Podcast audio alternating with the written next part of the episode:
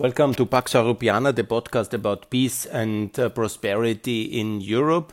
And this one is a special edition uh, to honor the victims of 9 11. Today it's 9 11, a very special day forever in history because of this tragic, um, unprecedented, and um, really heinous, brutal terror attack on American soul to hit uh, the amazing city of New York, the financial capital of the world, and uh, Washington and the military uh, symbol of uh, global American power, the Pentagon, and possible as well a fourth other target in Washington, if not the brave heroes of this Pan Am flight had uh, taken down and that um, airplane, the fourth one, and all of them involved the poor people who were taken hostage and then uh, used as weapons against their own people, their own tools of civilization, uh, the airliners uh, taken as uh, weapons against uh, America itself.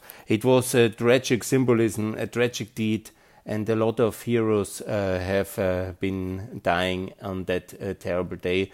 Now the numbers and the Biden tweet today, 2,979 Americans and, and victims um, on this uh, tragic day. Many as well emergency responders who rushed into uh, the falling uh, towers, the twin towers, on that terrible day. And there's so much heroism there is uh, so much uh, sacrifice and so many victims. It's a terrible day, and it will live in infamy for the world ever to uh, be shocked by the dimension of this human sacrifice, of the brutality of this day, of the heinous, beautiful day it was. Nobody expected such a terrible act that day. The world famous picture of the newly elected President uh, Bush uh, in Florida uh, being at this promotional tour at the school. And it was a beautiful day until everything that happened that terrible day was happening, and I can just pray for the victims and also applaud the sacrifice of the emergency responders, of uh, many of uh, the people who fought these terrorists or helped the victims on that terrible day. In this podcast, I would like not only to talk about that day, because there are more, um, there's a lot of material now today, 20 years later, and it's very well documented exactly what happened. I want to make my contribution in debating this day about why it happened. Why it happened, what was the reason that happened, and why our foreign policy must be improved and must be fine tuned. Because it's important to draw the right lesson out of that. And it's not uh, because from the beginning, no, wars can be good, you know, and America has won all of its wars, to my best knowledge, yeah, militarily. But the problem is American and also European. You cannot differentiate in that way. It's our strategy towards specific countries in terms of their nationhood and their stability and their long term uh, sustainability. And here I will explain exactly how it happened and the 9 11, why it happened, why was such a kind of anger and heinous kind of criminal energy um, mobilized and also financial resources because that was certainly one of the most expensive and well planned terrorist attacks in world history. It was enormously expensive to get so many people to America, to uh, hijack four planes, to do all this logistics, plannings, financing. This was one of the most uh, expensive terrorist organization and also one of, in a way, for their aims, most effective. So why it came this day, why it came the terror, and what is the connection with foreign policy? And again, I will explain it in detail in this podcast. It's not that we shouldn't lead wars. Okay, if it's avoidable, it's better not to have war. But from time to time, foreign intervention is necessary in order to stave off uh, evil um, terror uh, regimes and uh, regime change. Yes, but it's important to have the, and also uh, it's important to have a good strategy behind it. And what we unfortunately had in the last 30 years after the end of the Cold War, we do not have the right strategy towards the Middle East. From Afghanistan uh, to Iraq, Syria, we have a significant problem here and I will talk about the reasons uh, why um, the 9 11 happened. And I will also say a little bit of the outline in the future, what we need to do in order to avoid such uh, terror attacks in the future. Of course, you know, high security and anti terrorist preparations, but we need it in the foreign policy. We need a different foreign policy to the Middle East, and uh, we have to see that this is uh, the 9 11 absolutely happened because uh, we uh, did, in specific turns in history, not the right thing. Let me come to the bigger picture. Obviously, it was necessary to build a coalition with whomever to defeat the Soviet Union. It was the evil empire. It was the evil empire and it was the world challenger of the free world for whatever from 1919 it was established uh, towards and it took some time but obviously it was especially since the Cold War started in let's say Potsdam 47, later then uh, with the takeover in Czechoslovakia, Poland, all this, uh, and of course with China, the fall of China, the loss of China 49. So ultimately it was a global challenger of major significance much more relevant than any other in the history or in the future. This was a very big uh, global Cold War, and obviously, then the United States, as the leader of the free world, has made the right choices also to work with China, especially. I have discussed it in this podcast. That was the right choice after the Czech, uh, Czechoslovakian invasion in uh, 68 and the split uh, between Russia and China, Soviet Union and China in with the war in 69, then the decision in 71 to open China, and from 79 to make China some kind of a proxy ally. It was not an ally, a full one, but it was um, a good decision to make it. It was important to win the Cold War and it worked. Also, China delivered a lot of weapons to Afghanistan. I will talk about that one as well. There was an indirect um, shadow alliance between the free world with China from 79 on to contain the Soviet Union, and it significantly contributed to the fall of the Soviet Union.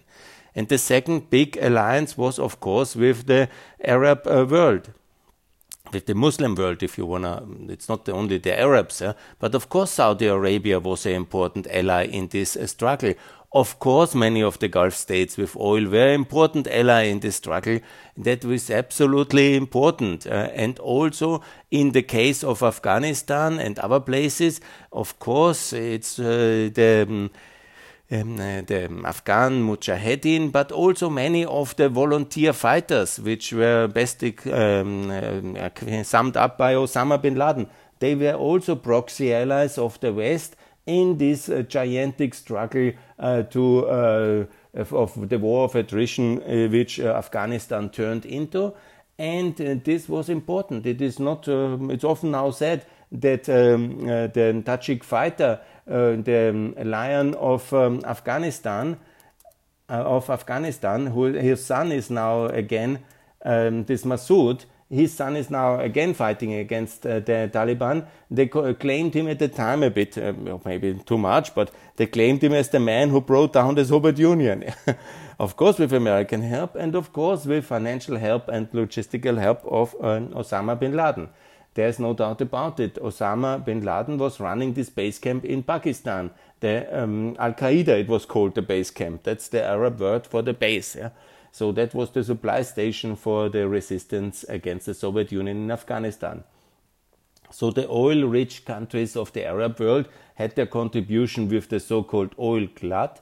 They reduced uh, the energy prices significantly in, 60, in 86 um, important aspect of winning the Cold War, breaking down the Soviet uh, energy uh, situation and their foreign revenues, and obviously the big defeat in Afghanistan when Gorbachev basically pulled out the troops after a decade long struggle.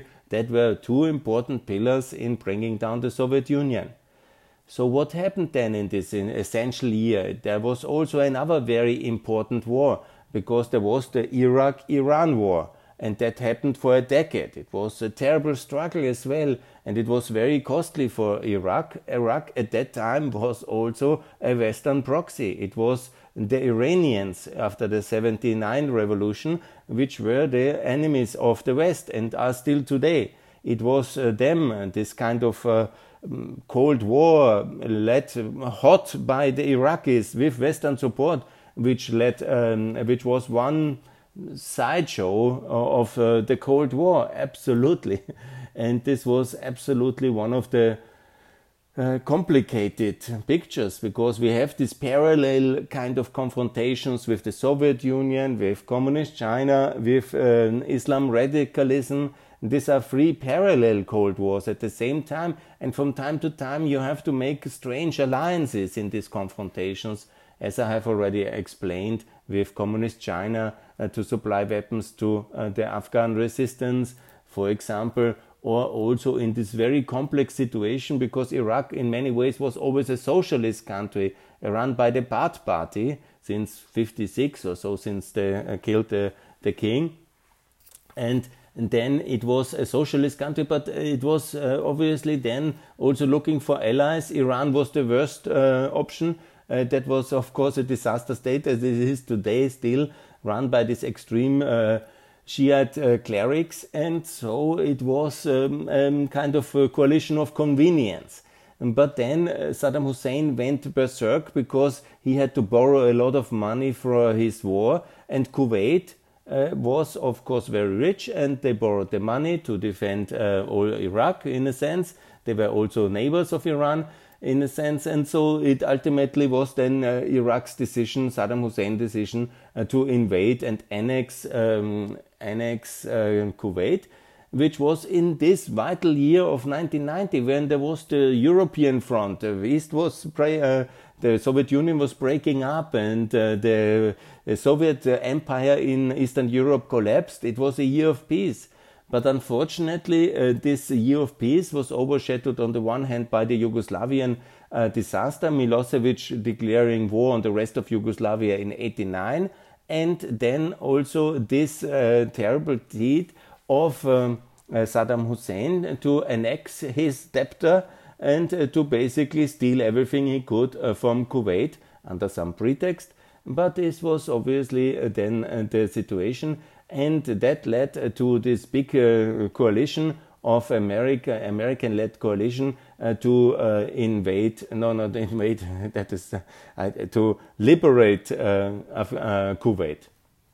I say uh, invade because you know then everything got a little bit complex because we of course see it as a liberation to reinstate Kuwait yeah, in its sovereignty, and it was military extremely successful operation. But here comes the point that this brought a lot of military of America towards the Gulf and obviously, many of them were then staying, especially in Saudi Arabia. And obviously, it was here comes the first mistake, in my view. The first mistake, it was not completed the operation in uh, Iraq. So uh, Saddam Hussein was left in power. And it was only this kind of limited military goal of liberation of Kuwait while uh, Saddam Hussein, the aggressor, was left in power, Iran, of course, continued to be run by the crazy mullahs, and the, the nothing was fundamentally um, improved. And so, because uh, Kuwait, of course, said then, yeah, guys, uh, better you stay, and Saudi Arabia was also allowing American bases, here was the start of a massive American troop presence in the Gulf of course, uh, that was, um, no, of course, in Russia they didn't like it because they had their own Middle East policy for um, two centuries, basically, the Russian Empire. And uh, they didn't like suddenly uh, then the Americans dominating the Gulf. So uh, clearly, of course, Iran didn't like it, and of course, also a certain element in the extremist um, side of the Islamic world, especially Osama bin Laden, saw this as the ultimate disaster for himself and for the Islamic world because they fought the big undevil, the Soviet Union, And just um, uh, for a decade in Afghanistan, they won. And by this kind of turbulent changes of the geostrategic situation, the end of the Soviet Union, suddenly America was so big. Suddenly America felt empowered to liberate Kuwait. And suddenly American ships and troops were in Saudi Arabia, the Holy Land, and also then uh, so successfully dominating the Iraqi Desert War of uh, 1990 and 91 and making such a powerful impression on the world scene as the one global superpower. And obviously, then we had oh, then the change in American uh, policy because of this post-war dividend and this young dynamic Bill Clinton. And then George uh, Bush, the father, he lost the American elections and uh, he was very experienced. But he made this big mistake, the strategic mistake I want to talk about it. That was not to go to Baghdad, because Baghdad should have been liberated as well from Saddam Hussein, because it was a terrible thing to let him then kill the Shiites, let him kill the Kurds, impose another decade of his power until 2012 years, until 2003 when he was finally toppled. And the whole second uh, Iraqi war or if you want to call it the third one, it was then a consequence of that uh, failed decision.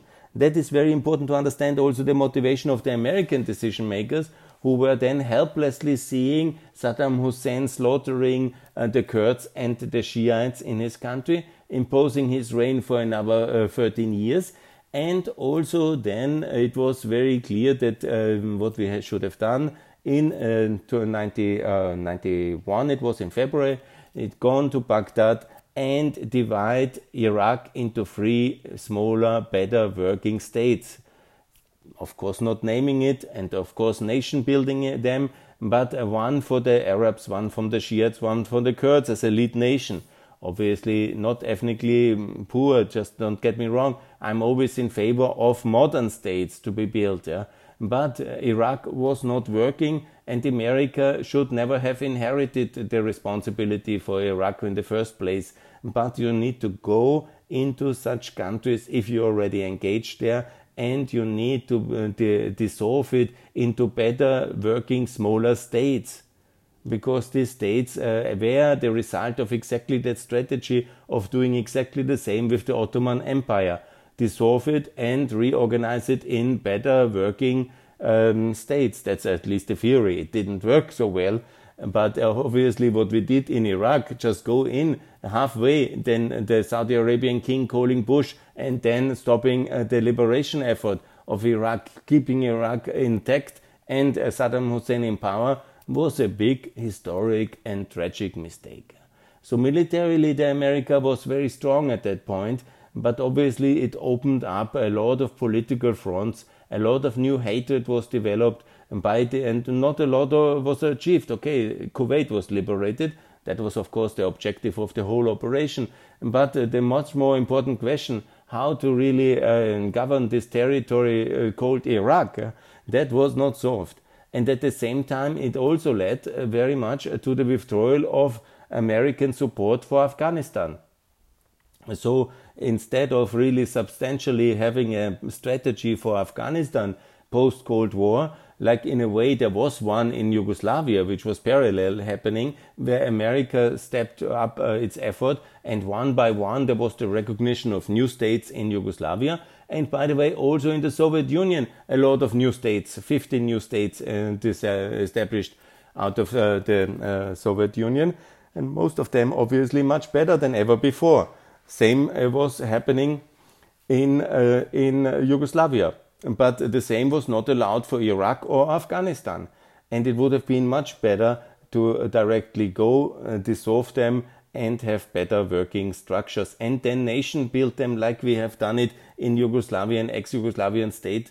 And most of them are working much better. And for many of the ex-Soviet countries, obviously also nation build them, support them economically, try to see if there is a consensus for Western integration, like there was in Slovenia, Croatia, Estonia, Lithuania, and it all worked very well. Of course, not so much in Serbia, of course, not so much in Russia and some of the Central Asian countries. Good, not everything can work perfectly. But to deny this opportunity for the Afghans and the Iraqs to have new, better working states, yeah, and somehow enforced this unity on them by leaving Saddam Hussein in power in 91 and in 2003 when America came back again after 9/11 then uh, to uh, leave uh, the um, uh, to make Iraqi unity a war aim and uh, secure the borders by American power and all these things, that was of course totally wrong. But the main thing was Afghanistan was basically in the transition of American power and in the focus on the Gulf, it was left alone to itself. It uh, then uh, um, went down in a big civil war between the various uh, main factions of the Tajiks and the Pashtuns. These are the biggest ethnic groups, the north and the south. And it was a terrible uh, civil war until the Pakistan-backed Taliban won it in 96. Yeah? And they erected the terror regime, which harbored as well the same Osama bin Laden already um, so much active in Afghanistan, Pakistan before. In the meantime, he was uh, doing terror attacks it's not ultimately proven if he was also behind the first um, uh, um, uh, tower. The, the um, big um, twin towers were already intact in 2003, uh, but I think he was the. I tend to believe that he was already the motor, the promoter of that first uh, 293 attack. But there are many other terror attacks he was masterminding in the Arab Gulf and um, the uh, embassy attacks in Kenya and so on and so on. So he had already a decade long uh, campaign against America, basically always in his own videos. When you want to watch it, I don't recommend it, but they are all on YouTube as well. You can see a lot of them. He is always explaining it as the tool to get America out of the Holy Land. So get America out of the Gulf and uh, somehow rectify uh, the results of the 91 Gulf War. That was obviously the task, and obviously he is also extremely ideological. He was because he was killed then later uh, by these American uh, anti-terror specialists, special forces in Pakistan. Um, but um, he was a very ideological, religious, ideological driven man, thinking in this dimension as uh, the World Trade Tower, uh, this American Jewish conspiracy, the New Crusaders, and all this philosophy. That's uh, basically his kind of thinking. Don't want to honor it too much, to talk too much about it. But again, it's very important to understand our enemies. It's very important to have no illusions if we have illusions about Russian revanchism, uh, Serbian, Greater Serbian ideology, about um, Chinese communism, about um, this uh, Islam extremist uh, thinking, then and Iranian theocracy, then we um, will lose uh, and we will pay a heavy price. Because in the 90s, in this kind of lull of this Clinton good times, obviously we were all very happy and i'm a child of the 90s as well. I was a student then traveling for whole europe. These immensities of opportunities with the opening of the east and the unification of europe and this kind of enormous peace decade which we had which by the way, when you look back and assess this objectively, there was a big war in Congo, and there was uh, the war in Yugoslavia, there was the Gulf War, and uh, there was certainly many other wars I don't recollect at the moment. But the 90s were far from as peaceful as we perceived it in Europe and America. But obviously, after the end of this permanent nuclear Armageddon under which we lived in the 70s and 80s, and this threat of a real loss of our, um, against the Soviet Union or the possible of a nuclear escalation. Obviously, compared to that, everything was really fantastic, and there was a lot of uh, positive uh, feeling. And uh, this kind of um, feeling led us uh, to believe the world is now run by us and everything is fine, and we can have the troops there, and we don't have to solve difficult issues anymore. But uh, the uh, team around uh, Osama bin Laden and himself, he was adamant and he was actually doing all this uh, campaign of terror. And um, somehow the Western authorities, uh, Bill Clinton, and also many European leaders, we were very busy with ourselves and uh, there were many other issues to solve and we didn't see it coming. And it's something to blame on us. Uh, because we should have done from the, because I will now say what we should have done. We should have done um, the um, liberation of Iraq and also the dissolving of Iraq and the dissolution of Afghanistan into smaller, better working states like in Yugoslavian case and like in the Soviet Union case.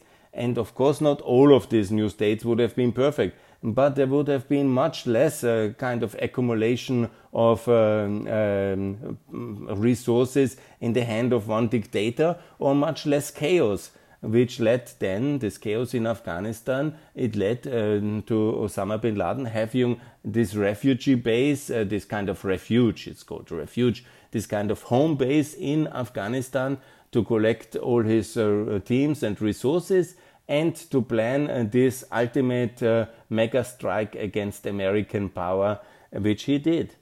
So again, militarily, America is undefeated in this century. It's also, by the way, not true that uh, Afghanistan or or um, Vietnam, which is always so much uh, famous for a defeat, yeah, and Afghanistan was in 721. Uh, the North Viet Cong were bombed into submission there was a peace agreement uh, then uh, signed in uh, um, Geneva.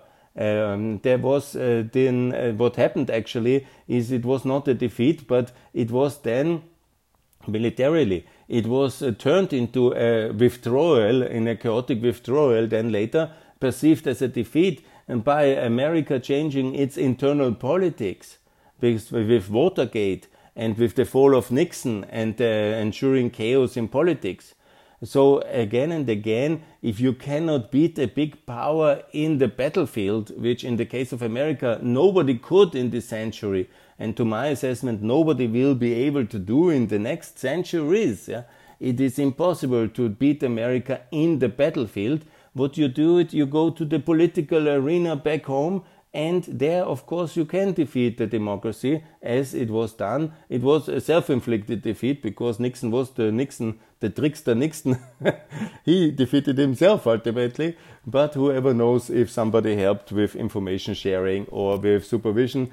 But nevertheless, it was then this fall of Nixon and the ensuring power um, vacuum in the US. Uh, political system withdrawing the funding for the South Vietnamese and also no longer being eager for because you have to have political will to lead a war in a foreign country. And that was the reason for the defeat in um, in Vietnam which was not a military defeat. It was a political kind of a withdrawal in a chaotic thing especially in Afghanistan as well militarily, the Americans have won Afghanistan in 2001, in the surge in 2008, in the next surge in 2011. McChrystal has uh, dominated uh, Afghanistan uh, very brutally, by the way, but he has, uh, it's not a military defeat.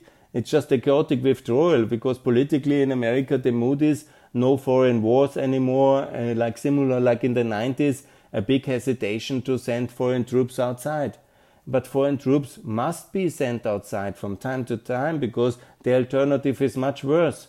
And the best example is obviously the alternative is uh, seen Russian aggression in Ukraine when you don't really secure borders and countries anymore. And then obviously such a, in a way, in the bigger picture, minor regional wars happen because uh, a regional big power like uh, Russia feels emboldened but also the biggest disaster where America could and should also have intervened, intervened and it cost half a million people, is the Syrian civil war. And that Saddam, uh, not this Assad, a Baath Party a socialist ally of Saddam Hussein, don't forget that these are socialist proxy states in the ideology, always have been since the Baath Party came to power in the Cold War. And so both of these uh, histories are very much connected to the Cold War because um, as you of sure know, but all this division uh, of uh, the Ottoman Empire into French Syria and British Iraq and British Jordan and uh, British in Palestine, Israel then later, it was of course very important in the Cold War and then uh, Iraq and Syria were shifting into the Cold War camp by the military backed coups of um, Assad and Saddam Hussein and their proxies before and their predecessors. So basically, these were socialist client states in the in the geostrategic terms until um, Saddam Hussein uh, tried to get support from anybody in order not to lose against Iran, which was uh, is a much bigger country. So good. So we are in this kind of uh, situation. Not uh, Afghanistan was not a defeat in that sense. Um, also Vietnam was not militarily. They were all won in all these kind of efforts. But the problem is, of course, politically, and we need to explain this very much. That the uh, results of uh, not uh, the intervention, the intervention and the liberation of Kuwait was very good American military presence at the Gulf states to secure them against Iran and against Iraqi aggression was very good. You know, it was very good to work uh, with anybody who could help to topple uh, the Soviets in Afghanistan. That was all very good. The problem started when we were winning too much uh, and too fast. Because when you win too much and too fast, you don't think about the long term. You're very happy with yourself and you don't you somehow see everything is good you know we just won the war what else to do the iraq is uh, the kuwait is free and that we left iraq uh, united and under saddam hussein was a major mistake and that we left Afghan to afghanistan to collapse was a major mistake. From the start again i explain. Such countries and there are not so many you know i'm not talking negatively about uh, most countries in the world will be structurally cohesive and will be staying for the long term. Are wonderful contributions to the world, obviously. But the problem is, and especially Iraq, Afghanistan, Iran, uh, Syria, and uh, some smaller ones like Somalia, Yemen, and uh, also Ethiopia, you see today very hard. Sudan seems to have stabilized now, and Congo as well. So I'm not really looking for countries to be dissolved. and also Li- Lebanon has now um, a new government. So it's obviously nice if it works. Yeah. There's nothing bad, you know. If it works, it's all fine. Who should? Uh, there's enormous costs involved in dissolving countries and having uh, them nation built uh, towards better working market democracies. Who would easily agree to that? Because division and independence of uh, some uh, regions in such countries are, of course, always going with enormous costs. Therefore, I'm never in favor of independence if it's avoidable. Inside uh, working market democracies, I have never uh, supported uh, Scotland or um, Catalonia or all these fantasy things. No, no, no.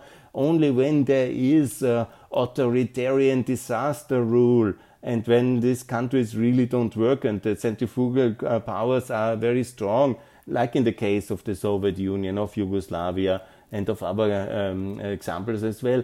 But then it's better to uh, really help them, these countries to dissolve. The national unity of Iraq is not our concern. It is never has been. It was artificially created on the tables of Paris in the Versailles uh, peace uh, treaties when the Ottoman Empire, or in the case of Ottoman Empire, it was in, in Sèvres or later in Lausanne, and all these things were artificially cut up according to the natural resources and the power projection possibility of the French and the British Empire. And this was all not working very well. And it was from the start uh, authoritarian systems, they were bound to fail. And they never worked in the benefit of the people because they were never carried uh, by the states. And that is the problem. And so we then uh, gone there. We liberated kuwait. That was fine. But we didn't liberate iraq.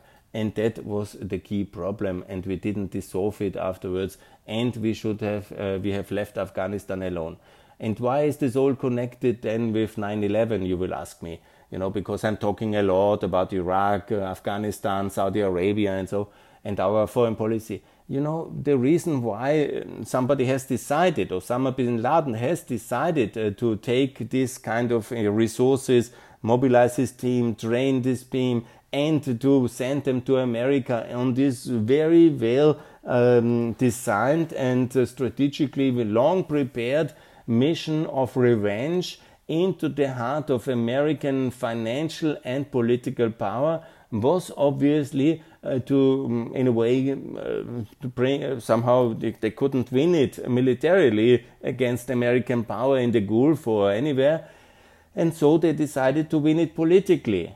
And uh, they knew that this was uh, then provoking a big um, uh, response because it was foreseeable that America will go to Afghanistan. It was less clear Iraq, but that everything was connected, obviously, with Iraq from the beginning. I think I have conclusively outlined uh, at that moment. And then it was then logically to go back to Iraq and Afghanistan after 9/11 for the American decision makers. It was not just revenge and you know empty kind of. Uh, uh, just uh, bloodlust or whatever the left thinks about it. No, no, there was a cold logic of uh, fixing the reasons why the whole thing happened. And obviously, here again, the mistake that the dissolution of Afghanistan was not on the agenda and the dissolution of Iraq was not on the agenda. And already in these um, decisive years, I talked to everybody about it I could reach in America and in Europe. We must dissolve Iraq, we must dissolve Afghanistan, and I call again.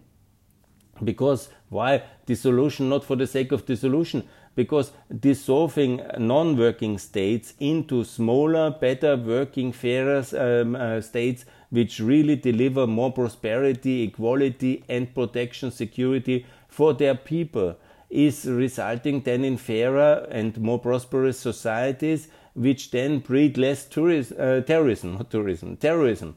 But uh, the breeding ground for terrorism is failed states. It's chaos and it's disaster. And disaster, chaos, and uh, poverty are the result of non working states. Because if a state works and you know the people are try, able, there's common defense, there's a common consensus to uh, build this state, there's a common consensus to pool resources, to share it for defense and for uh, pension system and for everything else, And then it makes a lot of sense and that's very good and that's very excellent. So this is the lesson of the future. And so that's why we have to make sure that we do this uh, kind of uh, policy. And then we can also long term defeat uh, the defeat um, the heirs of Osama bin Laden because they are still out there. The way to defeat uh, such terrorist organizations is uh, to dry up their support uh, levels in the societies and their fans, if I want to say that word. The way to do it is to create stable working states. That's so important. Because if, for example, we dissolve, also Lebanon must be no, uh, talked in that direction. And then there is new states. And then nation building is done with the help of the international community then obviously there is economic growth, there are jobs and opportunities, there's livelihood, and everything works. But if that's not the case, uh, we will continue to uh, have uh, major issues in the future, and I'm worried that this will be exactly the long term um, confrontation we will face with our enemies in that segment of the, the ideological thinking which is close to Osama bin Laden. Good. I think I was clear. I don't want to overstretch your patient with over 40 minutes. Let's honor the um, the um, um, uh, heroes of that day. Let's uh, for never forget the victims of this terrible day, and let's make a better policy because our our um, uh, this uh, day is the result of our bad foreign policy, of a lack of strategy, of a lack of understanding of the issues of uh, the Middle East. And then um, we are paying and our people are paying a terrible price in such days when it uh, ultimately hits uh, then in uh, materializes in such terrible terrorist attacks. And they are avoidable of course with security of course with better control of course you know with more checks and uh, anti-terrorist measures yes a lot of strong secret services police yes yes yes but the ultimate causes are that we have not a good strategy. We need a better strategy towards Iraq, Afghanistan, and Somalia, Yemen, and a fairer and better economic system in the world based on the solution of the states and nation building. So it's not that the uh, military interventions per se are the reasons. Uh, that's a wrong conclusion America has. It's wrong. The wars worked. the wars were victories. Yeah? It's also uh, not that nation building doesn't work. That's a wrong uh, assessment. Nation building absolutely works if the underlying states is stable and sustainable. It works in Bosnia, it works in Kosovo, it worked in Germany, in Japan, in South Korea. There's many other examples. And it would have worked also in the successor states of Iraq and of Afghanistan because then there are smaller, better states which are really sustainable, where one nation is carrying that state into a decency and into good governance, and that works. So it's not nation building which is the problem. It's not uh, military intervention the problem. It's what kind of nations to build, what kind uh, of uh, states we want to liberate, or what kind of states we then want to have as a result of military intervention. And just the post colonial order of the French and British uh, to kind of declare that as an important objective and to keep it in the case of Afghanistan, uh, Afga- uh, Iraq, and Syria is wrong. And that leads to the problems.